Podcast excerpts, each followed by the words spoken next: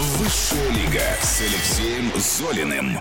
Здравствуйте, это программа «Высшая лига». Я ее ведущий Алексей Золин. Сюда приходят люди, которые добились чего-то, будучи спортсменами, и после уже своей спортивной карьеры нашли себя в мире, в жизни, ну, может быть, и остались в спорте.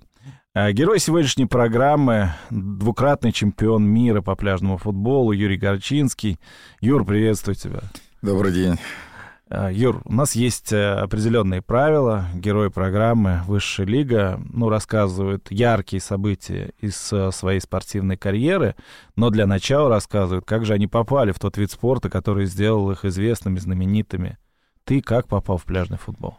Ну, моя история, как вы говорили, мои друзья по сборной для многих томов книг, поэтому я вот недалеко от от нас Строгино всегда жил, родился, вырос. Э, привезли, когда пляжный футбол в Россию. Позвали друзья, попробовал. Поздно попробовал, в 28. Ого! Да, в 30 я только в сборную попал, поэтому не хотел, но все закрутилось. Чемпионаты России, потом сборная, и вот пошло-поехало, до сих пор остановиться никак не могу. Вот так и попал. Друзья позвали, Сан Саныч Алаев в 2005 году все это привез в Россию, организовали первый чемпионат Москвы в Серебряном Бару, опять же, вот недалеко здесь, все, все, все родное. То есть вице-президент РФС э, твой друг? Ну, что же друг? Человек, который Сказал, нас... друзья позвали. Друзья меня позвали строгинские ребята, которые мы каждое воскресенье с друзьями играли во дворе. Медик, Крылатская, ныне Строгино, футбольная школа. Это все, все были... Э, кто закончил, просто собирались в футбол поиграть в Строгино. И все. И сказали, поехали, Серебряный Бор. Ну, поехали. Ну, вот так вот и доехал. До вас. До вас. Поэтому вот так все. Там очень сколько, сейчас какой, 22 год, уже 17 лет. Что до этого просто футбол играл? Ну, я до 16 лет профессионально закончил. Я в «Динамо» год начинал в Большом. С Роланом Гусевым поиграл в свое время в детстве, с 7 до 8 там был. Потом медик, э, потом Крылатская. Ну, я с одним тренером просто. Мы переходили из медика в Крылатское, перешли Крылатское и закончил. Это любительский футбол, я так понимаю. Ну, как любительский, детская юношеская школа. Ну, ну детская юношеская школа. Дюж, да, конечно. А на уровне взрослых не играл? Ну, я в армию ушел. Понятно. Да, у нас не было тогда ни агентов, ничего, и вообще все было сложно в те годы, поэтому надо было либо учиться, либо куда-то что-то делать, поэтому я пошел в армию. То есть ты хочешь сказать, что вот э, с 20 до 28 лет ты просто играл с друзьями в футбол, а потом стал чемпионом мира? Да. Обалдеть. Ну, да. Я играл там...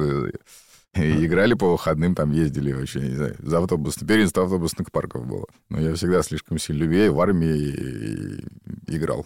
Тоже за автобусный парк? Нет, я футбол притащил. В... Сейчас вот живу в Королеве, переехал в Королев. Там у меня часть была после Астрахани. Я на полигоне начинал Капустин Яр. Потом... Знаю э, такой. Да, потом перевели в Подмосковье, в Королев. И вот я там даже футбол замучил зама. Зам части в итоге в одной из игр сломал много. Он меня ненавидел потом всю, жизнь за это, мне кажется. Пользуясь случаем, вдруг Пелевин фамилия была, вот, как говорится, пользуясь случаем, если вдруг, вдруг слышит.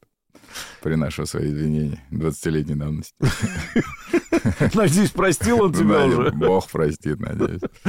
Юрий Горчинский сегодня герой программы «Высшая лига», заслуженный мастер спорта, двукратный чемпион мира. Юр, ну вот ну, начал ты играть пляжный футбол. Ты считал это сразу серьезной затеей или нет? Да нет, это все было так. Я работал и Финансовая составляющая вообще была никакая. То есть чемпионат России раз в год. Э, я в отпуска, отпуск брал на работе. Я работал с начальником медуправления города Москвы. Э, Гайнулин Шамиль Мухтарович до сих пор э, человек, скорее всего, главврач больших больниц в Москве. Поэтому я просто в отпусках хватало недели-две, чтобы съездить там, на чемпионат России. Я приехал к нему и сказал, что я чемпион России в 2005 году. Вот. А в, в седьмом году, когда сборные появились, там посложнее уже было.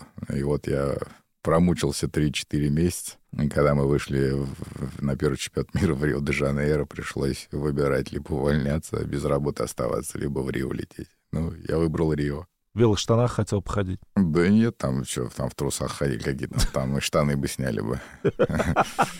Там не забалуешь в штанах и красивых. Что, были случаи? Да там случаи миллион, не наши. Нам нас сразу предупредили, ребят, цепь снимайте, там все снимайте, кольца снимайте, э, трусы, футболка, крестик.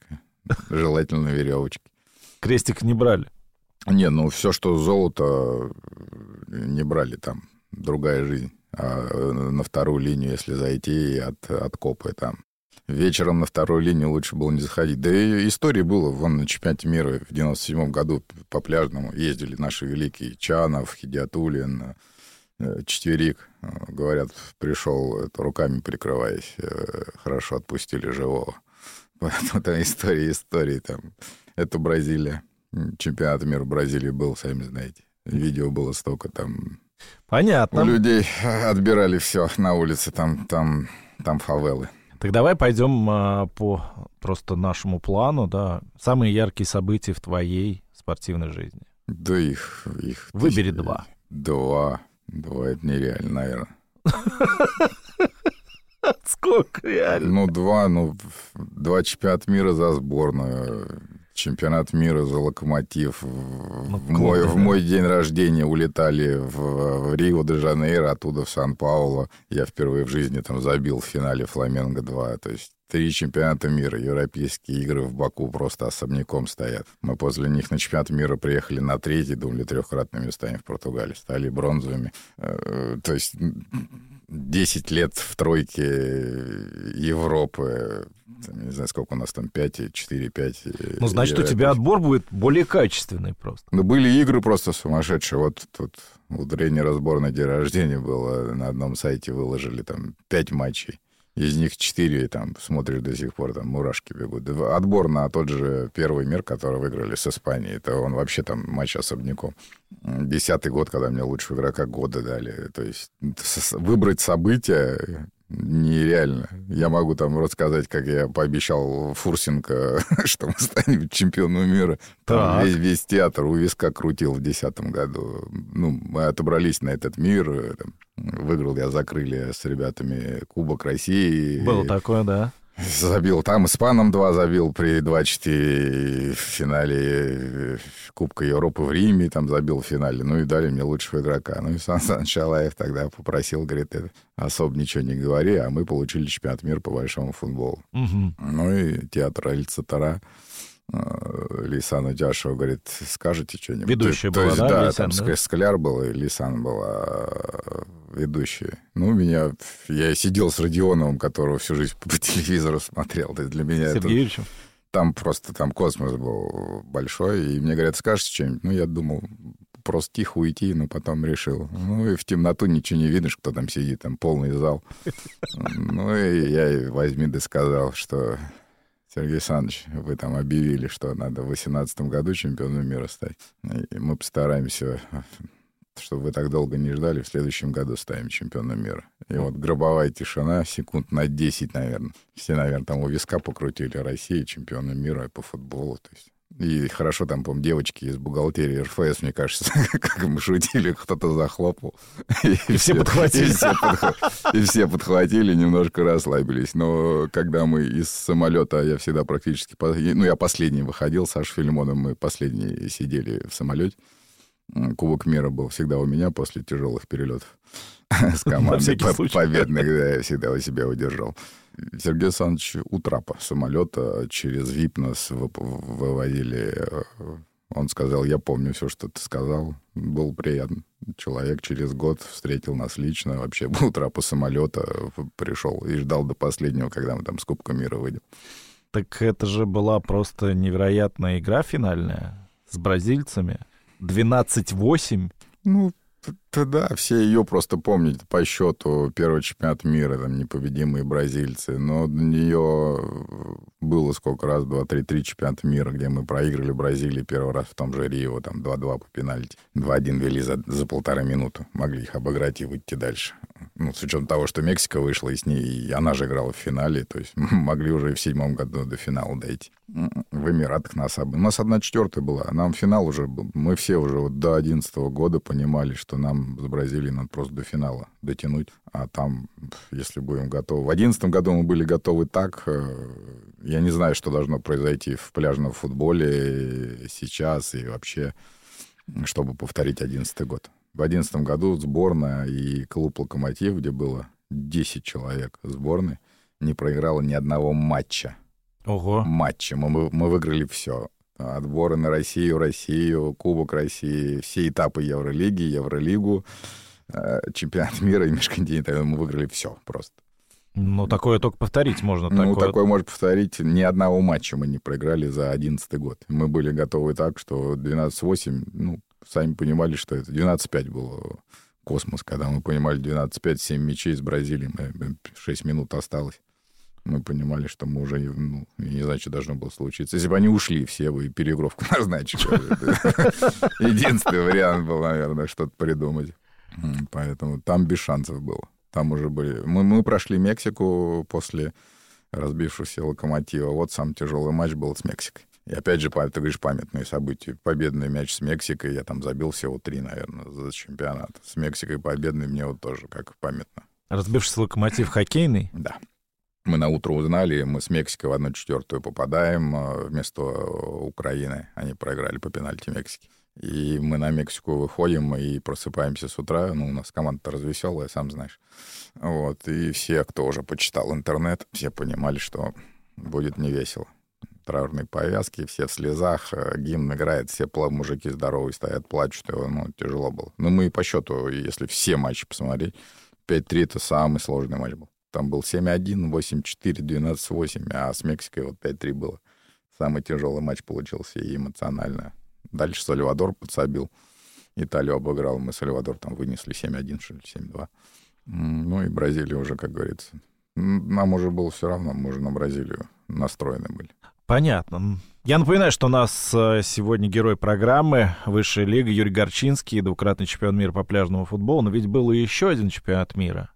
Но там, наверное, скорее запомнилась сама по себе поездка. Да, это вообще, это, не знаю, поездка, я про нее уже столько сказал, написал, столько историй рассказанных. Ну, 22 часа перелета только чистых. 11 до Японии, до город Нарита был. Мы думали, мы вообще будем жить, ну, как обычно, пересадка. У вас пересадка. Ну, говорим, ну, все. А когда улетаем на следующий день? Ну, мы же думали, что мы в аэропорту в сутки будем. Но вот на нашей части нас завезли в отель. То есть сутки еще в отеле, и потом еще на следующий день еще один. Туда прилетели минус 13 часов назад время. То есть мы ходили, били друг другу по лицу со словами «не спать днем». То есть, ну, когда здесь ночь, там день. И еще он не, не только начался. Ну да вот, да. вот сейчас на Таити мне кажется, если 13 назад, там еще день не закончился вчерашний, там еще пол двенадцатого ночи от вчерашнего дня вот так жили. То есть, ну, это вообще было нечто. Дикая природа. Прям дикая? Ну, просто остров какой-то, рядом Бора-Бора все летали, то есть, ну, Таити вообще ну, остров. Ну, что, львы, крокодилы, змеи, акулы, кто? Аку, акулы там много у нас кто-то. Мы, мы, не, мы не добрались, нам не до этого было. Там добирались те, кто вылетал.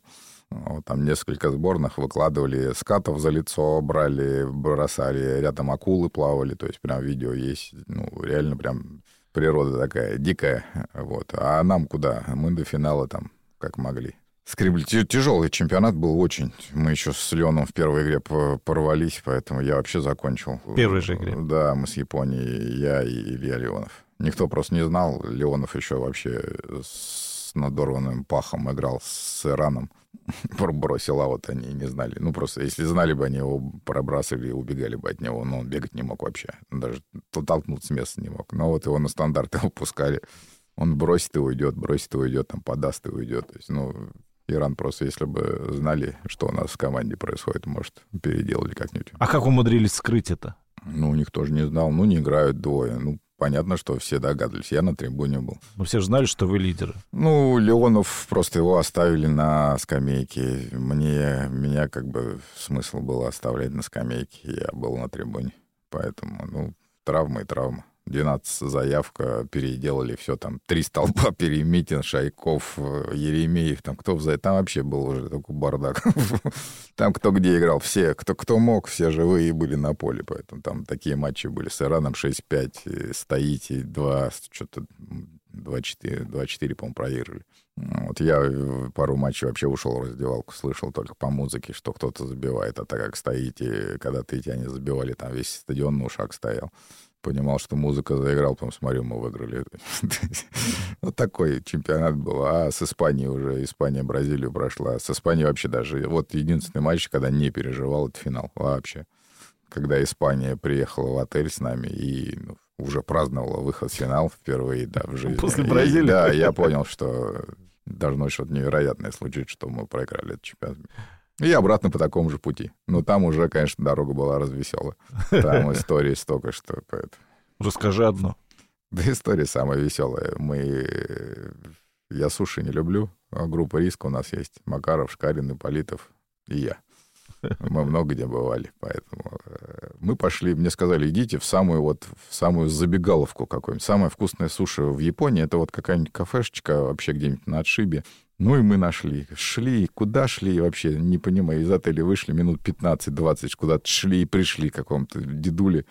Красиво все у нас прям, они же вежливые, это просто нечто по обслуживанию. Это как мы с Японией играли, я им на футболке на белой написал, что Россия, там, Джапан, тогда-то, тогда-то, Восток-то, Восток-то, смотри. Вот. Ну и ушли, все, поели суши. Ну и все, выиграли чемпионат мира по такому же пути. Нас встретили там невероятно в своем э, отеле, там стол накрыли. Я говорю, пошли э, своим. Они говорят, куда? Я говорю, к деду. К деду. Он говорит, с чем? Я говорю, давай Кубок мира возьмем, он вообще обалдеет. Ну и мы взяли Кубок мира с собой, он же в чемодане, он огромный же, он тяжеленный. Вот, и мы в чемодане, фотографии он есть, как мы это, с этим чемоданом идем, на нем сидим, то есть, ну, реально тяжело тащить было. Ну и все, и мы когда вошли в четвером с Кубком мира и открыли Кубок мира, а там еще народ был, он, все взяли телефоны. Он позвал всех, бабушек, дедушек, дочки, жены, там, там народу было в итоге нас там накормили, напоили, подарков дали, там, я не знаю, саке, суши, я не знаю, мы шли, и, мне кажется, мы еще часа два возвращались, это тащили пока. Вот такая история, ну и, соответственно. Так что, ты не ешь суши, а тебя накормили ими? Да попробовал, но не люблю я эту рыбу, рыбу эту. Просто не любишь? Да. Или что-то происходит, когда ты ешь? В детстве в деревне подавился, а мне кости выбивали из горла, поэтому у меня осталось с детства, что да, рыбка может за застрелить. Ходячий анекдот просто. Заслуженный мастер спорта Юрий Горчинский, двукратный чемпион мира по пляжному футболу в программе «Высшая лига». Дальше еще интереснее. Высшая лига.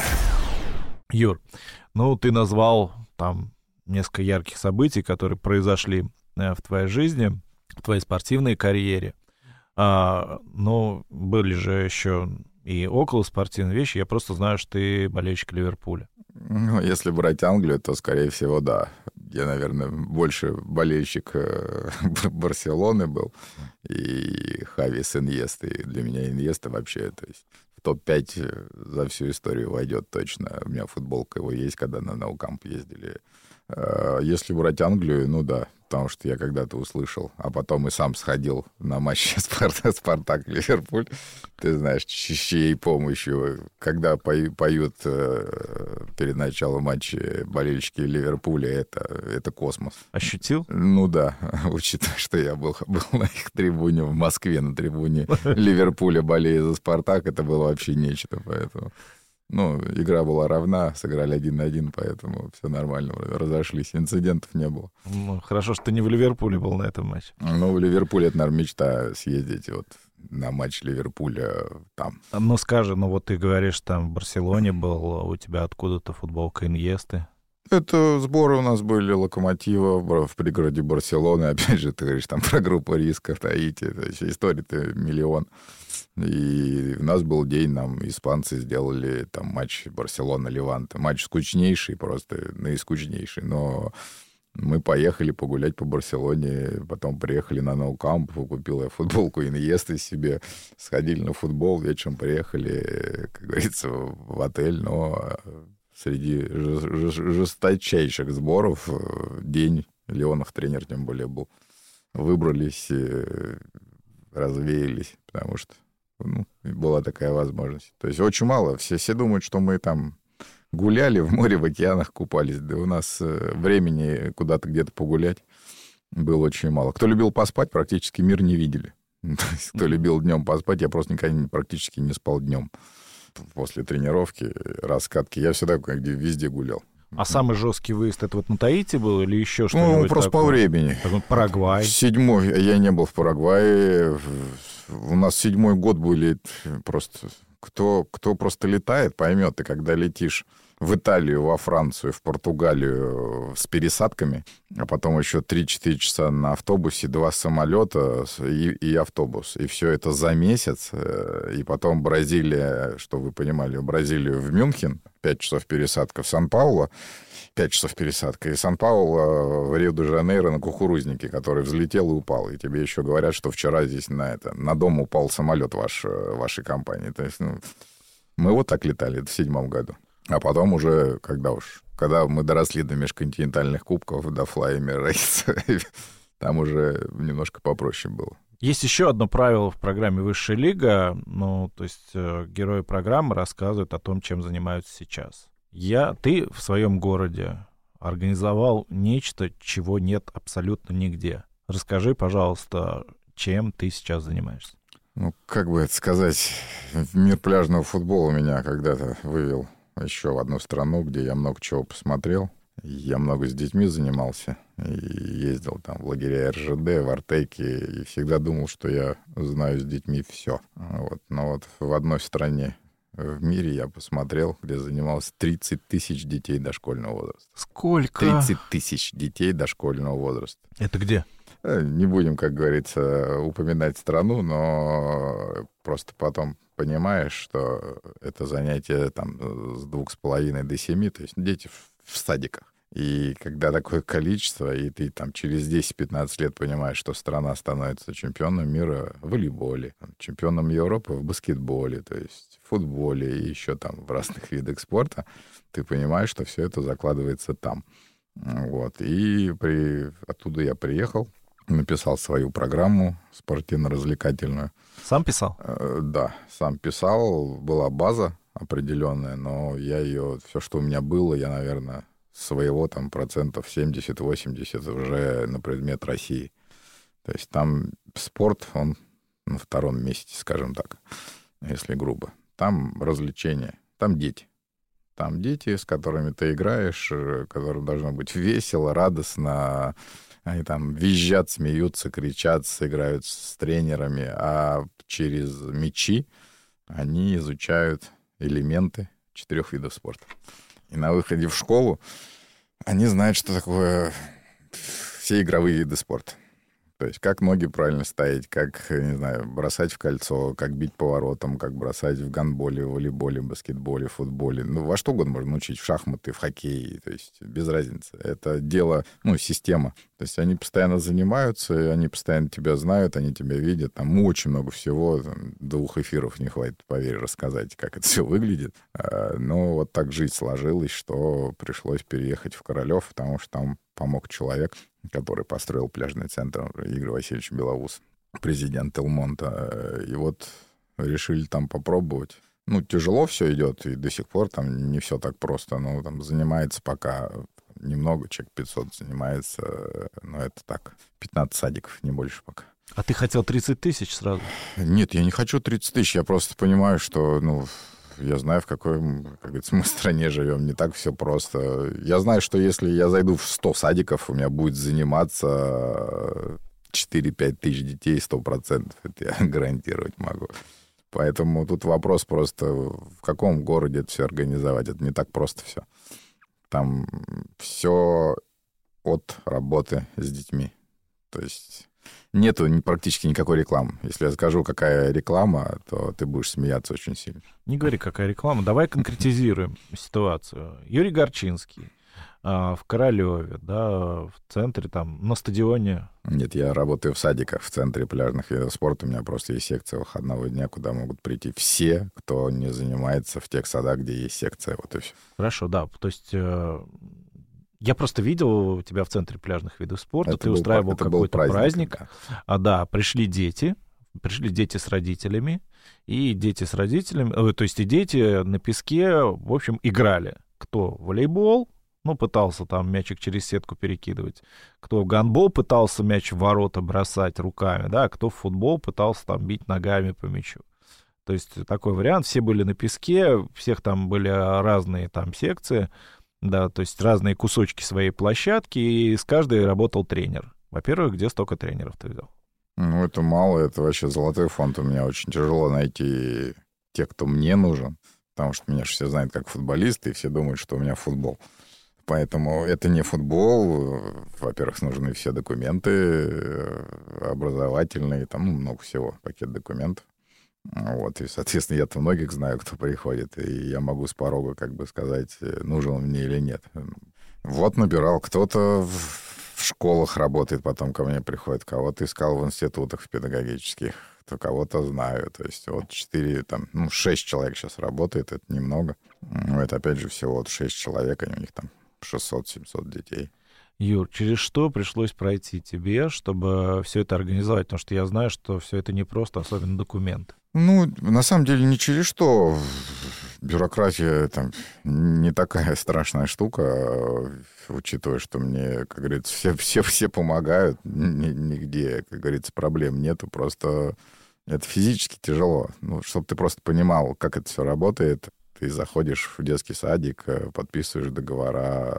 э, С родителями. Нет, Или с это садиком то- только сначала? сначала с садиком. Еще надо садику объяснить, кто ты, что ты и вообще. Ну да, в садике могут не знать. Да, никто не знает. Я тебе больше скажу, я с- у меня за 4 года 1300 человек в телефоне, я сам лично общаюсь со всеми. И сам звоню, у меня нет секретарей, никого. Поэтому делается праздник. Вот мы с тобой пришли в детский садик, Мгм. и там просто тебя дети первый раз в жизни в глаза видят. Да. И ты вот за, например, там есть 10 групп.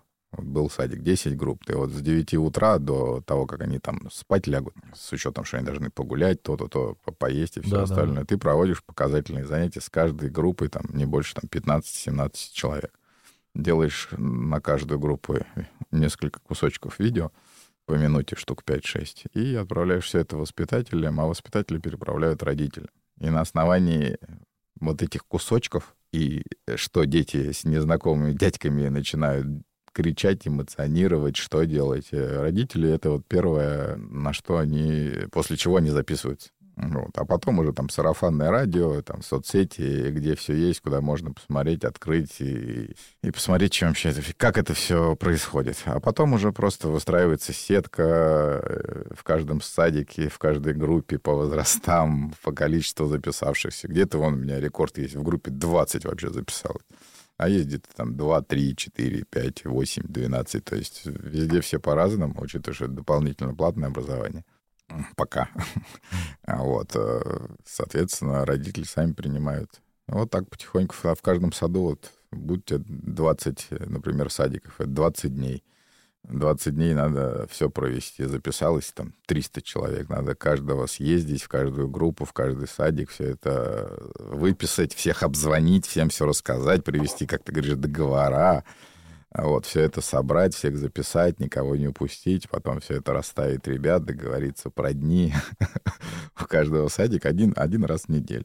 И вот это все надо построить, сложить, и потом уже дети э, первые, кто кого записали, занимаются. Потом они счастливые, довольные приходят, начинается вторая волна.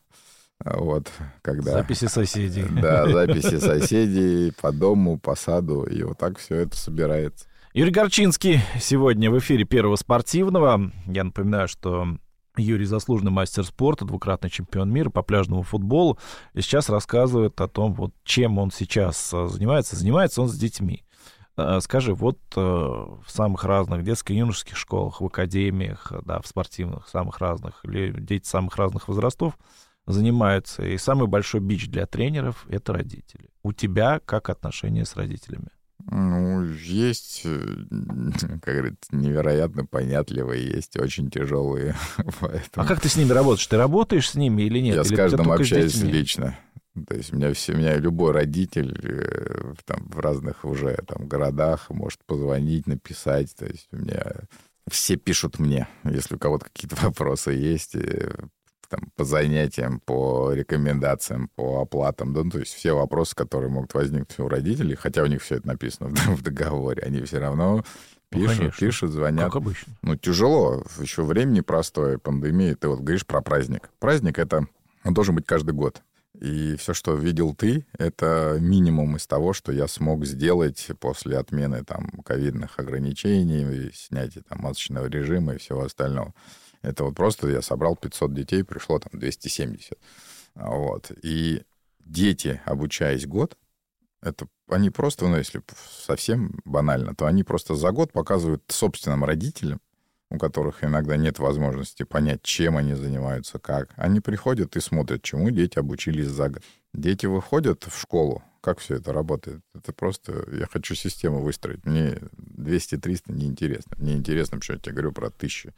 Интересно тысячи, потому что это выглядит все следующим образом. Всегда как детей набирают в секции там, гандбольные, баскетбольные, ищут, ходят, просят там что-то. А у тебя все готово. У тебя, образно говоря, 200 детей уходят в школу. Они у тебя знают, что такое гандбол, баскетбол, волейбол. Они знают, что это, как это, куда. Они уже разносторонне развиты. Все, у тебя, ну, просто я когда это все увидел в другой стране, там приезжают команды-интернаты, большие команды. Если уж мы там говорим про бренд «Спартак», ЦСКА, «Динамо» приезжают и разбирают, как пирожки, предлагают э, интернаты, забирают детей, подписывают договора с родителем, что их ребенок, ну, образно говоря, девочка есть, например, у нее там метр пятьдесят рост, а уже в семь лет, то есть есть такая а к ней приходишь, у нее папа 2,17. То есть понятно, что у нее там... Баскет. И, да, все, там вот, там вот так все это выглядит, и там без шансов. И там папа уже знает, для чего он в детском саду ребенка на секцию отдавал. То есть я когда вот это все увидел не у нас, мне вот эти вот все мелочи сложились э, вот в единую цепочку. И праздник, соответственно, просто для детей, где у них там медали, подарки, ты сам видел, сколько там всего получилось. Ты даришь людям медали, у них там, у кого-то там вообще 2,7, самый младший был 2,7. Мед, там медали шоколадные, медали такие, э, дипломы и все остальное. У кого-то первая, первая, первая радость, первый турнир. То есть там праздник — это такая пока показательная а, акция для родителей, для себя, для детей, для всех. Меня поразило две вещи. Вот э, то, что все было вот на абсолютном позитиве, ведь у тренеров в спортивных секциях такого практически не бывает. И второе, как ты их всех знал по именам. Как можно вот 270 детей знать по именам? В этом тоже вся моя работа. Я же знаю, я всех родителей знаю. У меня же все телефоны всех родителей. Ты чем чаще общаешься, и, во-первых, я сам все провожу. Я все начинал сам. У меня не было тренера пока у меня было там пять садов, там четыре сада, я все это раскачивал один. Я знакомился с заведующими, с руководством и так далее. Я все про... я, я вообще показательно провожу сам, чтобы люди понимали, что это нет, не отдали. А мне все спрашивают, а вы сами будете проводить? Я говорю, сам-то я проводить, возможно, не буду, но приезжать и контролировать, чем занимаются э, инструктора мои. Я пишу конспекты сам. То есть у меня каждый раз новый конспект, работа инструктора, выучить его за два, за три дня, они не знают. Вот. У меня инструктора не знают, что будет на следующей неделе, чтобы ты понимал. Поэтому, но они знают, что у них должно быть весело, у детей, дети должны эмоционировать. Вот они должны приходить счастливые и довольные, рассказывать своим родителям, где были, с кем были. А там в конспектах столько всего плод, плод моих воображений уже. Этого твоего плода воображения есть какая-то реальная цель? Ну, окончательная, я имею в виду. Есть. Какая? Ну, массовость огромная. То есть, не знаю, цифры ты можешь любые сейчас произнести. И тысячу, и две, и три. Тысяч десять детей. Просто хочется целостно где-то в одном городе все. Не хочется в разные города распыляться. Ну, то есть везде по чуть-чуть не хочется. Хочется, то я в один город зашел, там 2-3 тысячи детей занимается, замечательно. То есть ну, праздники каждый ну, год. Ну, сейчас ты зашел в Королев. Ну, в Королеве я уже четвертый год, поэтому... Ну да, но пока этого больше нигде нет. Ну, я надеюсь, это будет. Я сейчас как раз на сентябре месяц много езжу, знакомлюсь, встречаюсь с людьми. После праздника где-то был, четыре города предложили приехать. Но мне пяти жизней не хватит даже в Подмосковье, уж я про Москву вообще не говорю.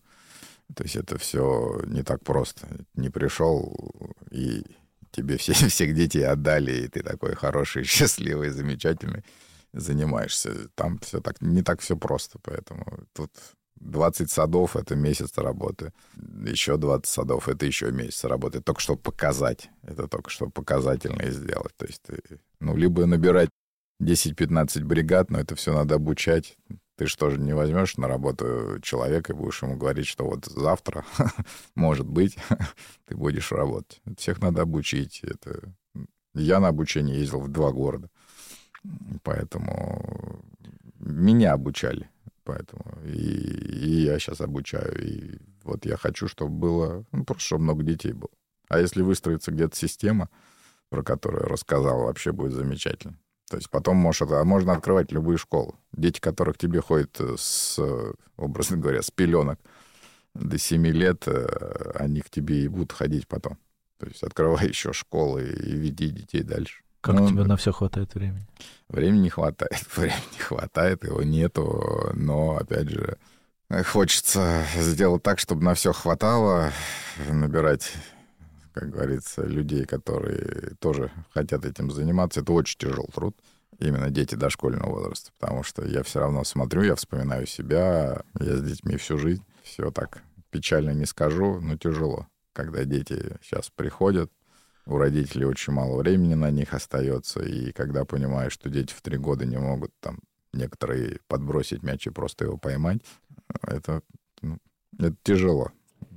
Ну, давай будем надеяться, что у тебя все получится. Да у меня все нормально, просто я говорю, мне все, что нужно, это продолжать развиваться и ну, везде, где найду, везде, где захотят, чтобы программа работала в детских садиках, я ко всем, как говорится, я открыт полностью. Много чего хочется, и в родной район вернуться. И я в Строгино хотел всю жизнь это сделать, там, где я родился, вырос, в сад ходил. Вот, поэтому получится хорошо, не получится, знать будем работать там, где работаем.